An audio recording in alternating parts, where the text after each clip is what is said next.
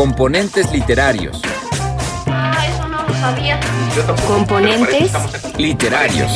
y deslustrarnos. Vine a Comala porque me dijeron que acá vivía mi padre, un tal Pedro Páramo. Componentes literarios. Toco tu boca. Con un dedo toco el borde de tu boca. Voy dibujándola como si saliera de mi mano. Componentes. Literarios. Amigos de Componentes Literarios, yo soy Gaby Pérez Y yo soy Cianya Ponce. y esto es Tecito, donde mezclamos las mejores infusiones artísticas con agüita caliente y temas cotidianos. El día de hoy hablaremos de la ciencia ficción. Acompáñanos.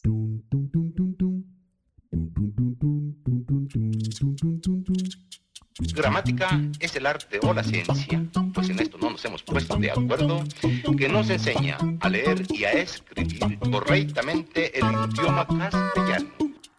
Ahora, carnal, manos y El macaquito. Venga, el macaquito. Venga, venga, venga. Cian, ¿qué es lo primero que se te viene a la mente cuando piensas en ciencia ficción? En alienígenas, en robots y en distopías y en cosas así del futuro y carros voladores Ajá. y cosas por el estilo. ¿Y a ti? A mí yo creo que el espacio. creo que a mí me marcó mucho una película cuando tomé alguna clase de cine y, y vimos Odisea en el espacio y estábamos como muy metidos en la parte teórica de ciencia ficción y también como en el paso del tiempo de, del acercamiento que puede llegar a tener en cierto tiempo, ¿no? Y sí, yo creo que a mí lo primero que se me viene a la mente es el espacio. Tiene sentido porque una de las cosas que primero piensas en ciencia ficción es una de las sagas más importantes en dos, Ujú. ¿no? En Star Wars y en Star Trek. Entonces es Ándale, sí. inevitable pensar en las naves, ¿no? En ahí Sí. viajando. Sí, o ver y, y observar a personas en, en otros planetas, ¿no? Ujú. Sí, creo que son cosas que dices, ah, esto puede ser que esté muy lejano de mí, pero al mismo tiempo, eh, si se consigue en algún momento, hay ciencia involucrada, ¿no? Entonces, inmediatamente te vas directo a la idea de la ciencia ficción. Y como bien saben, componentes, no hay tecito sin agua caliente. Entonces, vamos a entrarle a este tema hablando de qué es la ciencia ficción. Bueno, en primer lugar, los investigadores Guillermo Sánchez y Eduardo Gallego eh, describen la ciencia ficción como un género de narraciones imaginarias que no pueden darse en un mundo que conocemos debido a una transformación del escenario narrativo basado en una alteración de coordenadas científicas, espaciales, temporales, sociales o descriptivas, pero de tal modo que lo relatado es aceptable como especulación racional. Y bueno, muy bonita definición, muy bonitas palabras, pero ¿qué significa todo esto? Creo que la clave de esta definición está en dos palabras, en Ujú. que la ciencia ficción es imaginaria y racional. Sí, así es, Ian. Y para entenderla es muy importante como regresar al origen, retomando muy bien estas dos palabras de las cuales acabas de acotar. Por ejemplo, que la ciencia ficción comienza a reconocerse como un género a inicios del siglo pasado, en 1926, junto con la revista Amazing Stories, dirigida por Hugo Gernsback, en el que se publicaban historias que, aunque eran fantásticas, también estaban basadas en, en leyes de la ciencia y que tuvieran algún fundamento. Ahí vemos la, el apego a esta cuestión racional, ¿no? De la que hablabas, de la palabra racional. O la especulación, ¿no? También en, el lado del- de la cuestión científica, de que esto podría pasar en nuestra realidad. Y esto también se ajusta un poco a lo que eh, venía comentando yo con lo, lo que me marcó en Odisea en el espacio, que consideraba que lo que sucedía en el 68 cuando sale esta película estaban bastante adelantados para su tiempo, ¿no? Sí, totalmente. Y es que no es el único caso en el que podemos identificar una novela que Ujú. esté como que esté muy cercana a nuestra realidad, ¿no? Eh, podemos saber de varios otros autores de la ciencia ficción que también ocupan, que hoy los piensas y dices, ah, en su momento lo que ellos estaban proponiendo no existía y hoy es una realidad. Y esto me hace y me fuerza a hablar un poco sobre los antecedentes de la ciencia ficción, ¿no? Algunos escritores que estoy segura, componentes que han escuchado hablar de ellos y que sin ellos no tendríamos o no conoceríamos la ciencia ficción como la conocemos hoy. Y bueno, el clásico, el que todo el mundo conoce, Julio Verne, autor de 20.000 leguas de viaje submarino, Viaje al centro de la Tierra, De la Tierra a la Luna, La vuelta al mundo en 80 días. También tenemos a Mary Shelley, que es súper famosa por su novela Frankenstein y el moderno Prometeo, o el moderno Prometeo, o H.G. Wells, que es el autor de La máquina del tiempo, La isla del doctor Moreau y La guerra de los mundos. Justo eso, Cian, y además hay que ver que en estos, en todos estos textos que estás citando, se jugó con estos avances tecnológicos, científicos de su época, ¿no? O también se especuló acerca del futuro, cómo se vería ciertas circunstancias de las que hablan o retratan en sus espacios para eh, un futuro. Y sabemos que las invenciones de Verne, por ejemplo, sirvieron como inspiración para métodos de transporte posteriores a él, como el submarino o el globo aerostático. Y bueno, también sabemos que no hay una forma de traer a alguien de la muerte con electricidad o que podamos meternos una máquina para viajar en el tiempo e ir de un lado a otro a través de estas, estos artefactos, pero a través de estas historias, además de que hagamos un análisis de la humanidad y su época para ver qué es lo que se pensaba en ese momento y qué es lo que se buscaba también a través de este grandioso género, tiene también mucho em, que, que hacer creer en ellas más allá de la ficción, nos hace creer algo más, nos deja especular qué pasaría justo y allí es donde entra la segunda palabra de la que hablabas, la imaginación. Exacto, Gaby. Yo creo que la imaginación es algo que podemos ver en cualquier género literario, ¿no? Realmente la literatura es algo que nos, nos lleva directo a crear nuevos mundos, a pensar nuevos mundos. Pero entonces, si esta es una cosa real, así cotidiana, de la literatura. Entonces, ¿qué sería lo que diferenciaría un poquito a la ciencia ficción y qué haría que la ciencia ficción no fuera simplemente también fantasía, ¿no? Que también es otro género totalmente diferente, ¿no? Y pues sabemos que la literatura no tiene que ser algo realista, una copia exacta de nuestra realidad para que tenga sentido, ¿no? Nosotros si nos presentan y nos dicen, que en ese libro o en esa novela el cielo es verde, el cielo es verde y se acabó, ¿no? Entonces, ¿cuál sería la diferencia en este caso? Eh, es que la ciencia ficción te elimina esa credibilidad absoluta, ¿no?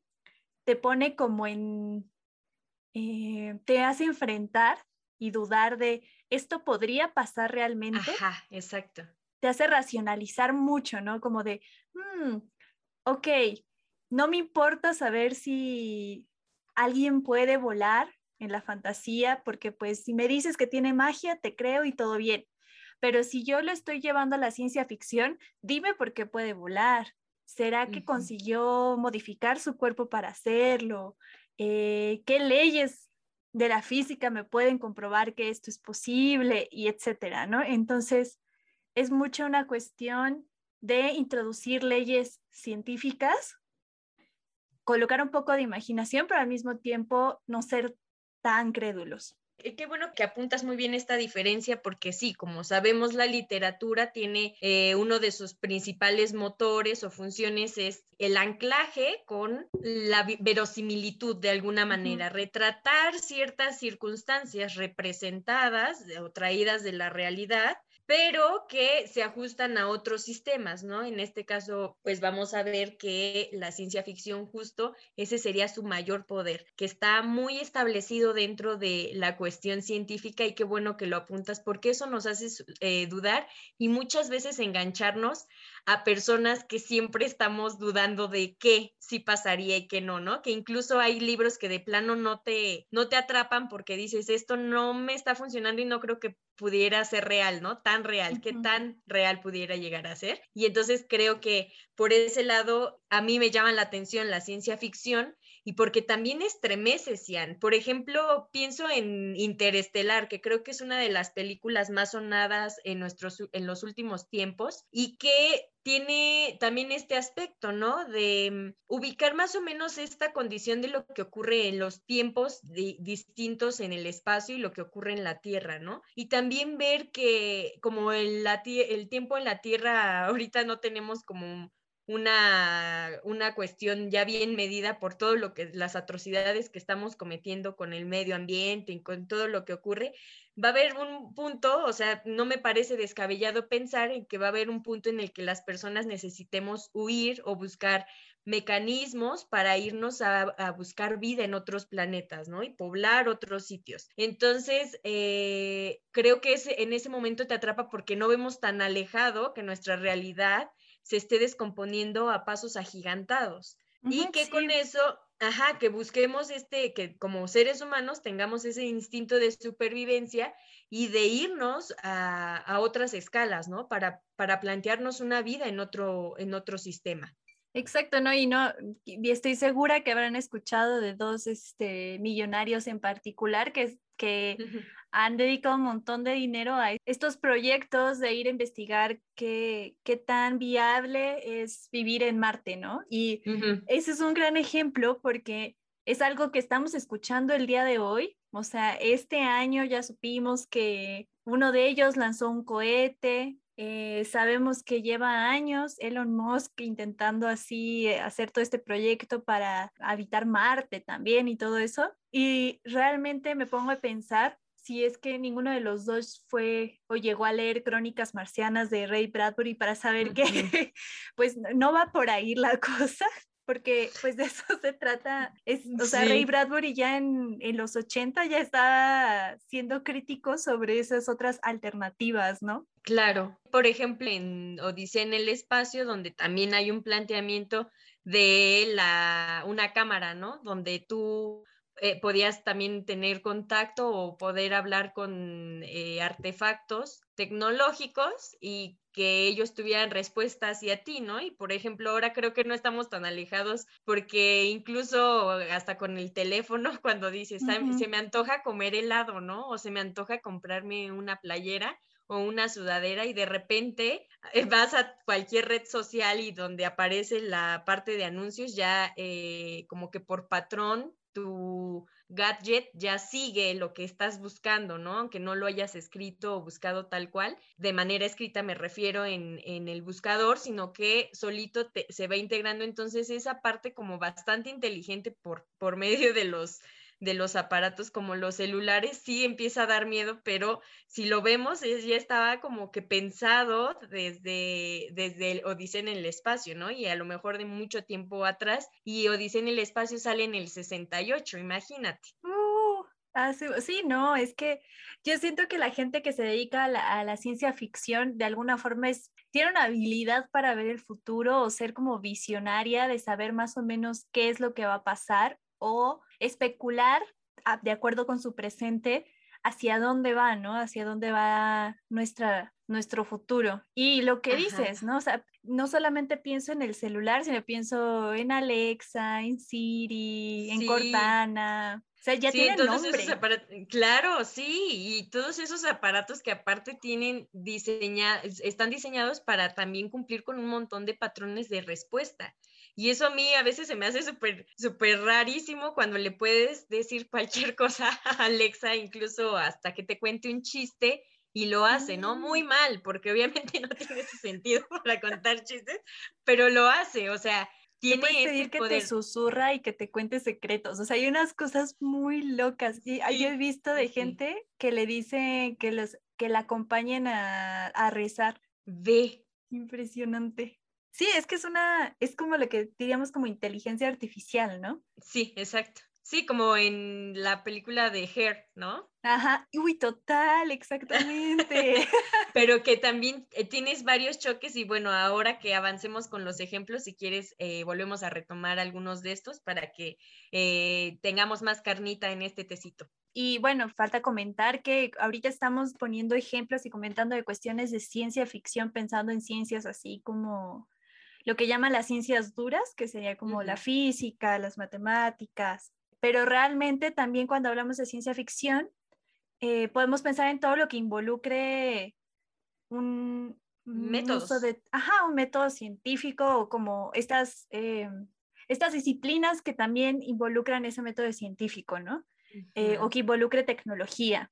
Y pienso mucho en el ejemplo de Arrival, ¿no? Que es una cuestión de tecnología y lingüística, o en la gran cantidad de películas y libros sobre distopías, que aparte ese es un tema que me encanta y yo creo que voy a reservar para que en, en un futuro tecito le dediquemos específicamente a las distopías en la literatura.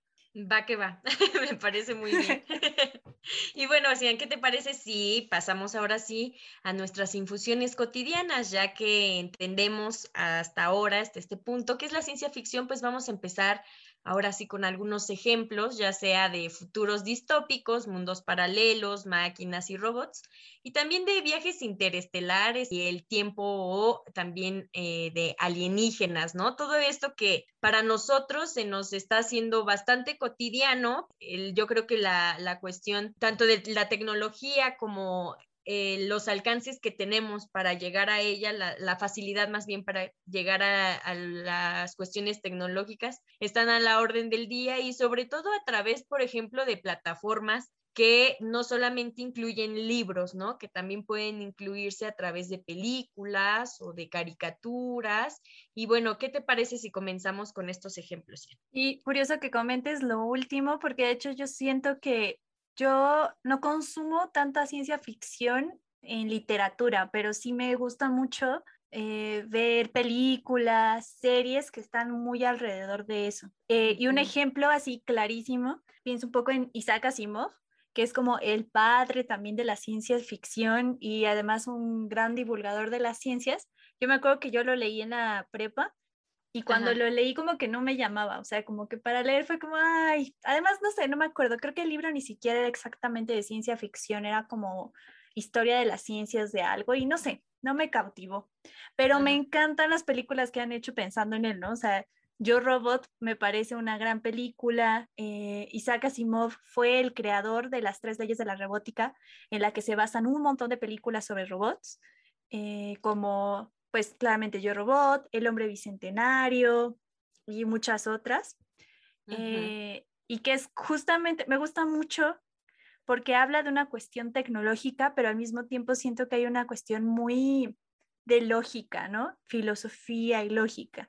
Porque, mira, te voy a leer las tres leyes. Y como es- bioética, incluso. Total, sí, sí, sí, ándale, es como una mezcla, es como un estudio ahí ético, lógico Ajá. y de, de cómo podemos entender la, la inteligencia artificial, ¿no? Totalmente. Exacto. Y bueno, las leyes son, eh, la primera ley es, un robot no hará daño a un ser humano ni por inacción permitirá que un ser humano sufra daño. La segunda ley, un robot debe cumplir las órdenes dadas por los seres humanos a excepción de aquellos que entren en conflicto con la primera ley. La tercera ley, un robot debe proteger su propia existencia en la medida en que esta protección no entre en conflicto con la primera y la segunda ley. Entonces, eh, básicamente la historia de Yo Robot, que de la película de Yo Robot, que de hecho está basada en muchas historias cortas de Asimov, que fue recuperando en el libro Yo Robot, eh, es esa, ese análisis, es un robot que, o varios robots que entran en esa paradoja, ¿no? De, bueno, es que no voy a lastimar a este ser humano, pero tampoco puedo permitir que él se lastime, ¿no? Y toda esta cuestión de la contradicción de qué es el ser humano, lo que hace, lo que hacemos y que es cómo estamos destruyendo nuestro planeta eh, eh, y cómo eso hiere también a uno al ser humano. Entonces, medio que los robots entran en esa onda de ustedes no pueden lidiar con las cosas solos, nosotros nos vamos a meter y les vamos a enseñar cómo, ¿no? Sí, se transforma, ¿no? Y muchas de estas, me pienso mucho en el ejemplo de El hombre bicentenario, que me acuerdo mucho de una escena que se me quedó así grabada cuando el robot este, está obligado a seguir todas las órdenes de los, de los humanos y en algún momento le dicen como, no, tírate por la ventana, unos niños chiquitos. y se tira por la ventana y es como, no, no, pero es que no puedes hacerlo sin que tampoco puedes seguir las órdenes de los humanos si eso involucra que te hagas daño o cosas por, por el estilo. No recuerdo muy bien, hace mucho que vi la película, pero es impresionante cómo esas leyes incluso no solamente las vemos reproducidas en la literatura, sino que fueron tomadas como base para crear las leyes de la bioética de la robótica. Exacto. Sí, era lo que, a lo que me refería también con esto que, que decíamos de mm, la importancia de que a veces te cause una sensación de miedito. Es que es la ciencia ficción a veces e, escala también diferentes emociones y sensaciones. Eso es lo, lo, también como lo interesante en este género, porque ahora otra vez retomando un poco, dice en el espacio o interestelar, donde eh, si llegas a tener un poco de miedo, hasta qué punto le llegarías a dar poder a un aparato como una cámara, ¿no? Y hasta qué punto podría ella o, todo su sistema hacer algo en contra del ser humano, ¿no? Pero eh, allí también ya entraría esta cuestión de la ética, qué es lo que está sucediendo detrás de, cuál es el debate también que se haya en sí mismo el, en, la, en la creación de estos aparatos. Y bueno, esta película, Odisea en el Espacio, eh, está inspirada en El Centinela, en el libro El Centinela de Arthur Clarke.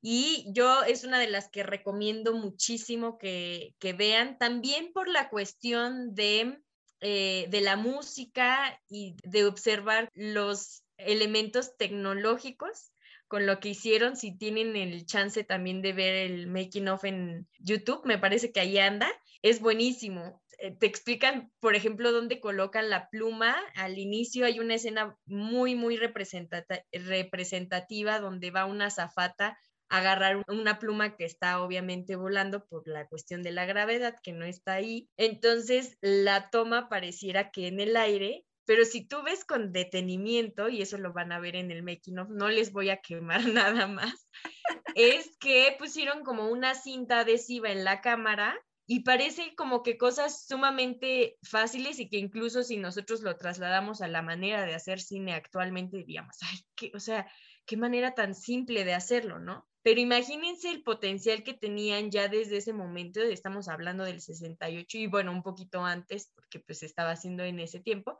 el que toma la, la pluma, la zafata con tanto cuidado para que no se vea el detenimiento que, que tenía justamente allí, ¿no? Y entonces todo ese movimiento a mí me parece espectacular, pero no, no imaginas cómo es, ¿no? Porque en realidad ahora con tantos efectos especiales, la computadora a todo lo que da con un montón de programas, pues eso se facilitaría con una pantalla verde y yo qué sé. Pero en este con caso, los efectos especiales. Claro, pero en ese, en ese punto imagínate todas las maneras de idear y de construir también la cuestión de la película. O sea, eso a mí me parece fascinante. ¿sí? Además, tengo la impresión de que los libros que están, que inspiran las películas de ciencia ficción, no, no sufren lo mismo que comentábamos el último tecito, ¿no? Como de que la Ajá. gente decía, ay, el libro va a ser mucho mejor y la película va a ser una catástrofe, porque creo que el cine permite que visualicemos más, ¿no? Como que con la ciencia ficción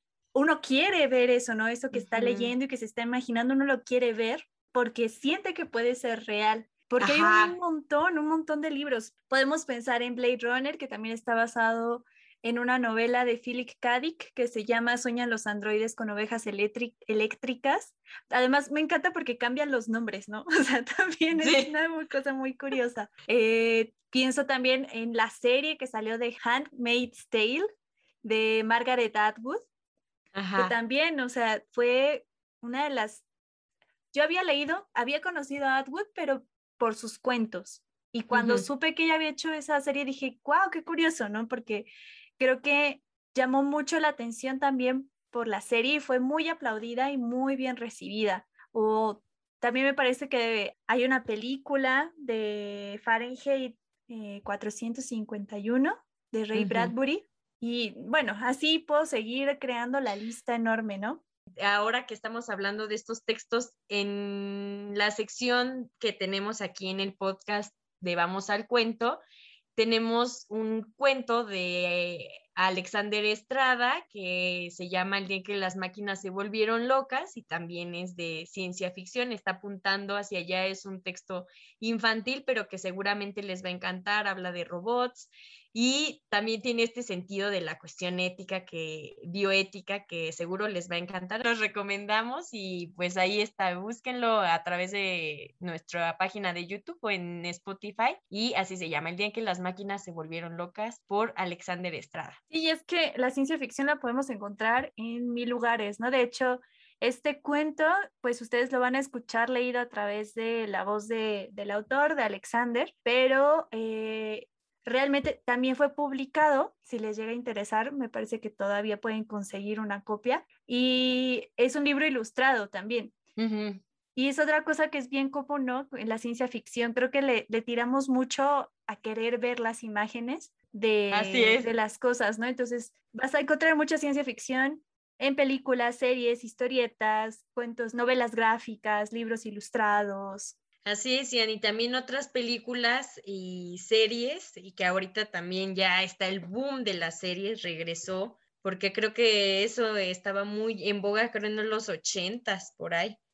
La pues es que con el streaming uno ya no tiene que esperar una semana, entonces ya se las Claro, y también, eh, sí, la cuestión ahora de la pandemia eh, sugiere muchísimo más el, el poder ver desde la comodidad de tu casa, ¿no? Y no estarte exponiendo tanto. Pero bueno, tenemos en algunas películas, por ejemplo, o series, a mí me gustaría dar el ejemplo de eh, Black Mirror, que es una de las series que más me ha sorprendido porque mm, creo que no puedo aguantar ver más de dos Ian, porque me, ah, me perturbo demasiado. No, yo, yo veía como uno y dejaba pasar unos días, no, no, no. Ajá, ¿y ya viste la película?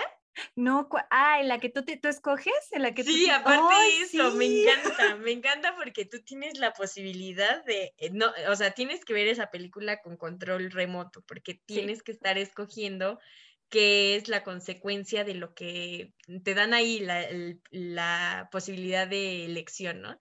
Sí, como un videojuego, más o menos. Ajá, sí, es buenísimo eso. A mí me gusta mucho esa manera de integrar, ¿no? El, al espectador. Y bueno, tiene muchísimas que también eh, se, pueden vincular mucho con nuestra realidad. De las que recuerdo, así que también me marcaron mucho, fue una donde una chava estaba en busca de muchos likes y luego ah, otra donde un chico, bueno, mucha gente ya era una comunidad como que los reclutaban para estar haciendo un montón de ejercicio, pero ganaban puntos. Y supuestamente que si ganaban puntos podían salir al exterior, ¿no? Y era como que su búsqueda. Pero era todo tan monótono y, era todo el tiempo estar eh, pues muy metidos en la tecnología para poder conseguir eso, ¿no? Sí, de hecho son dos que uno se pone a pensar porque, bueno, en general Black Mirror lo que tiene es que hace como un enlace con, la, con nuestro presente muy obvio, ¿no? O sea, este el de la chica que está generando likes y que quiere generar likes y solamente puedes ganar como, o sea, ya el dinero no importa en esa época, lo que importan son los likes y pues es una crítica muy al mundo de las redes sociales y qué tanto dejamos que las redes sociales entren en nuestra vida ahora, ¿no? Y otro ejemplo de redes sociales es el caso, es el primerito que a mí es el que más en shock me mm.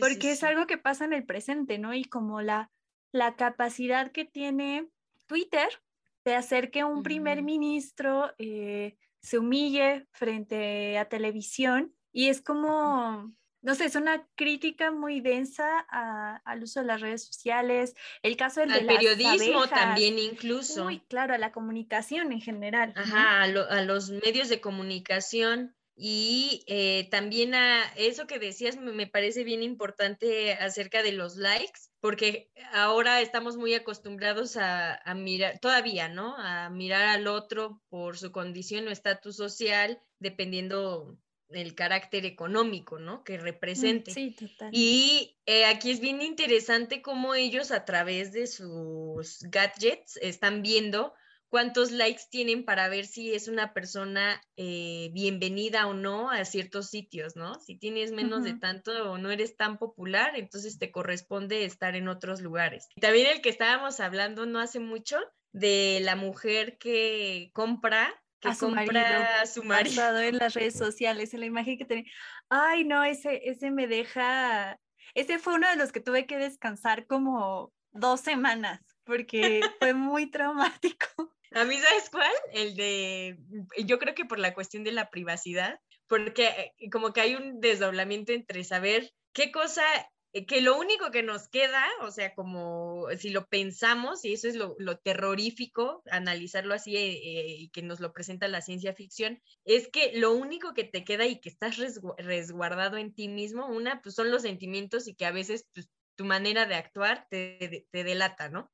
Pero otra también los, los pensamientos, o sea, ¿Los no hay recuerdos? nadie, los recuerdos, los pensamientos, no hay nadie que pueda entrar en sí en, en eso y cómo tú los visualizas o los ves, ¿no? Y cuando vemos en Black Mirror que pueden, podemos tener un chip en algún punto, ¿no? O sea, como lo señala, en donde alguien puede meterse a lo que viviste en tu pasado y que o lo que sentiste, a quién estabas observando, todo eso me, me volvió loca. Yo dije, ay, Ay, no, no, qué, qué plano de, de nervio, te lo juro. Es como toda una invasión a la privacidad Sí, muy denso y que no está tan lejos porque me pongo a pensar un poco y que tú puedes hacer eso, no sé si en algún momento te tocó o, a- o lo has hecho o te han hecho que estás en una discusión y tú dijiste, no, pero es que yo no dije eso y es como, no, mira, sí lo dijiste, aquí tengo el screenshot de tal lado Sí. y es una cuestión de, Dios mío, o, o esta onda que tienen y que es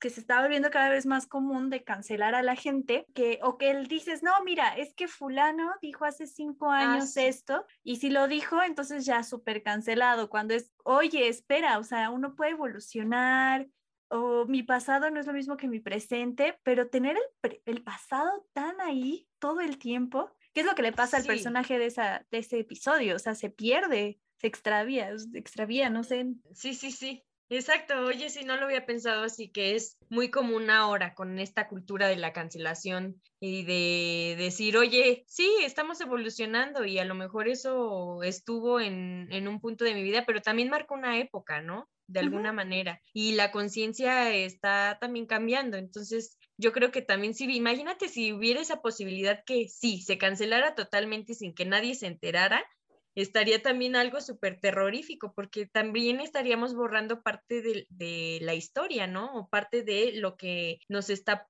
eh, aconteciendo para llegar hasta donde estamos. Sí, claro, es también como evadir, como querer cerrar los ojos ante algunas cosas que pasaron y es como de, ay, no voy a fingir que esto malo no está pasando. Claro. Y es que creo que una de las cosas que tiene Black Mirror, que yo creo que es por eso que nuestra generación se quedó como, o sea, le encantó tanto, es porque es justo esa idea, ¿no? De, del cristal del celular apagado y del smartphone que te acompaña a todos lados y tienes toda tu vida ahí. Todos tienen alguna relación con cómo es nuestra vida en Internet. Y es ese momento en el que pasa de ser esa vida en el Internet a tu vida todo el tiempo. Y todos los episodios tienen eso de alguna forma. Como una realidad alterna, una, un espacio paralelo y que al fin de cuentas, la- también lo mencionamos aquí, lo retoma la ciencia ficción y, y es muy importante porque sabes que ahora con todos estos planteamientos nada más me surge un poquito como esta cuestión de que la ciencia ficción también mantiene una cuestión de que estamos familiarizados con ciertos ambientes, pero hay algo que nos saca de allí y ahí es donde, donde nuestra cabeza explota, ¿no? Porque decimos, ¿cómo? O sea, en esto sí lo estaba entendiendo un poco, pero ya me estás metiendo a lo mejor una cuestión científica o a lo mejor algo que me parece o me resulta extraño de tan familiar que al principio era, ¿no? Sí, porque es, es como que una onda en donde te ves reflejado, pero como es en otro ambiente, ya no estás naturalizándolo tanto. Y es por eso que la ciencia ficción es un gran, una gran herramienta para colocar una crítica social, que ya lo había hecho María Shelley con Frankenstein, y es justamente lo que hacen es, estas nuevas también presentaciones de la ciencia ficción. Se parece mucho a nuestra realidad, pero te cambia de lugar, ¿no? Lo que, nos, lo que comentábamos al inicio del episodio, que es un cambio o de espacio o de tiempo, eh, para que te reflejes en él y dejes de naturalizar cosas que están en, en tu realidad y digas, ah, caray, ¿no? Y además, eh, Bueno, hay un millón o un millar de ejemplos que se nos pueden ocurrir, eh, pero me parece muy interesante que eh, ha habido una gran selección de cuentos o ha habido mucha creación de cuentos y novelas basado mucho en lo que estamos viviendo ahora, ¿no? Justamente en la pandemia. Y es una cosa que se desarrolla también con esta mezcla de la ficción, nuestra realidad, eh, críticas sociales. Entonces los animo como a buscar un poquito sobre esas historias. Eh, sé que la Universidad Autónoma Metropolitana sacó como una bitácora que está basada plenamente en eh, literatura que está inspirada en los hechos de la pandemia y pues hay muchos, muchos ejemplos de ciencia ficción ahí. Así es, Cian. Y bueno, este fue el último sorbo de este tecito. Pero hay muchas infusiones por explorar, así que les recomendamos escuchar el podcast Corriente Alterna en su episodio Ciencia Ficción, cuestionar la realidad a través de la imaginación, con las escritoras Andrea Chapela y Gabriela Damián Mirabete donde hablan sobre la ciencia ficción escrita por mujeres en México y que eso también va a ser muy relevante, que eh, muchos géneros que se establecían más para el género masculino, ahora ya también le están entrando muchas mujeres y eso pues es reconfortante, Sian, porque también mucho tiene que ver esta, esta apertura para nuevas narraciones, para nuevas ideas y que qué mejor que también sea una a través de México y por supuesto que a través de mujeres, ¿no? Si ustedes conocen alguna autora o escritora de ciencia ficción, ya sea de México o de Latinoamérica o desde donde nos estén escuchando, cuéntenos en los comentarios o contáctenos a través de nuestras redes sociales. Recuerden que pueden encontrarnos en Facebook, Instagram y TikTok como componentes literarios y que todos los martes hacemos una live en Instagram con las lecturas que ustedes nos recomiendan. Así que ya saben, si tienen un cuento de ciencia ficción, que les gustaría que leyéramos, ya saben que pueden mandárnoslos. Gracias por acompañarnos y no olviden que el próximo domingo volvemos con un invitado especial y esto fue Componentes Literarios.